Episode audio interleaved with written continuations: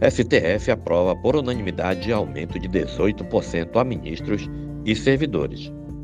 O plenário do STF aprovou por unanimidade a proposta de reajuste de 18% para juízes e servidores do Judiciário. Os ministros discutiram em uma sessão administrativa virtual o orçamento para o próximo ano e o aumento dos salários da categoria todos concordam com o reajuste que terá impacto no orçamento de 2023 na ordem de 980 mil reais no reajuste para os ministros da Corte e 26 milhões e 300 mil para os servidores. Ao todo, o orçamento total do STF para 2023 será de 850 milhões. A proposta segue agora para o Congresso na forma de projeto de lei.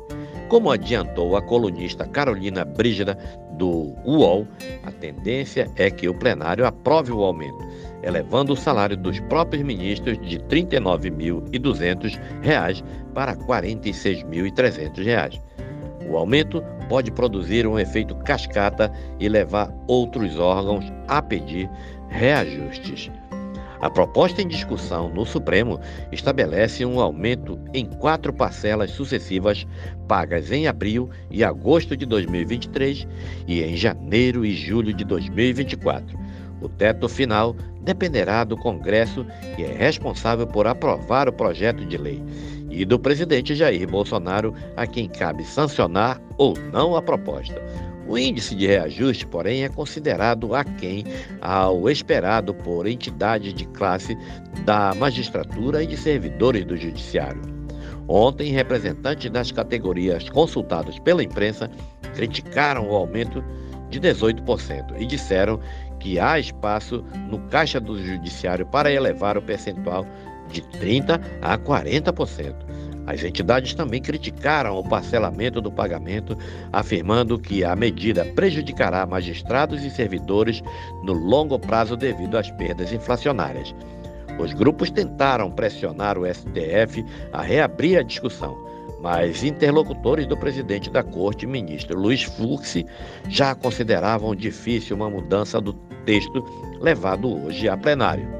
Em relatório entregue aos ministros, presidente do STF, Luiz Fux, afirmou que outros órgãos já encaminharam ao Congresso propostas de reajuste salarial com índices variando entre 13,5% a 22%, incluindo categorias que tiveram recomposições mais recentes que o Judiciário. Apesar de a proposta da associação, tanto dos magistrados como dos servidores, encontrar lastro no índice oficial utilizado para medir a inflação no Brasil. Não é possível a sua implementação integral sem a obtenção de recursos adicionais, disse o ministro. Abre aspas.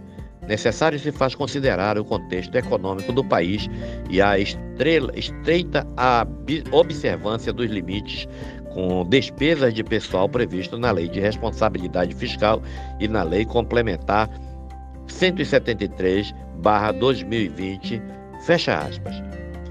Desde o início do ano, representantes de magistrados e servidores pressionaram Fux para discutir o reajuste.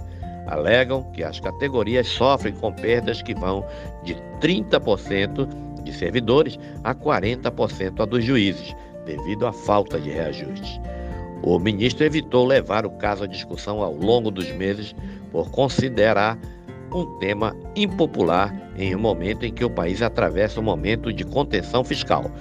Também havia na época a avaliação interna do STF de que um reajuste poderia provocar uma avalanche no funcionalismo público com outras categorias reivindicando pleitos semelhantes. Isso, porém, mudou nas últimas semanas após Fux e uma ala do STF cedeu aos apelos das entidades. Pesou o fato de que servidores do Judiciário não tiveram reajuste desde 2016. Para juízes e ministros, o último aumento foi em 2018. A presidente da Associação de Magistrados Brasileiros, Renata Gil, disse ao UOL que o fato de os ministros discutirem um reajuste é positivo e demonstra que estão sensibilizados com a causa, mas que os valores estão aquém do proposto pela categoria A magistrada também diz que seria melhor o pagamento de um reajuste único e não de forma parcelada. Nós estamos no processo de convencimento de que o valor é muito aquém. Com o parcelamento, é possível termos uma defasagem já quando a proposta for aprovada pelo Congresso, disse. Principal articuladora do reajuste para os magistrados, Renata Gil esteve no STF duas vezes somente na semana passada.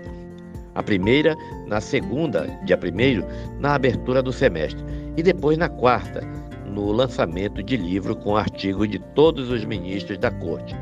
Nas duas ocasiões, discutiu o tema com Fux. Entre os servidores, a FENAJUF, Federação Nacional dos Trabalhadores do Judiciário e Ministério Público da União, disse que o aumento será insuficiente. Para Lucena Pacheco, coordenadora da entidade, o índice não repôs as perdas da categoria. O STF não considera que os servidores estão há mais tempo sem reajuste, já que a última recomposição salarial da magistratura ocorreu em 2018 e a dos servidores em 2016.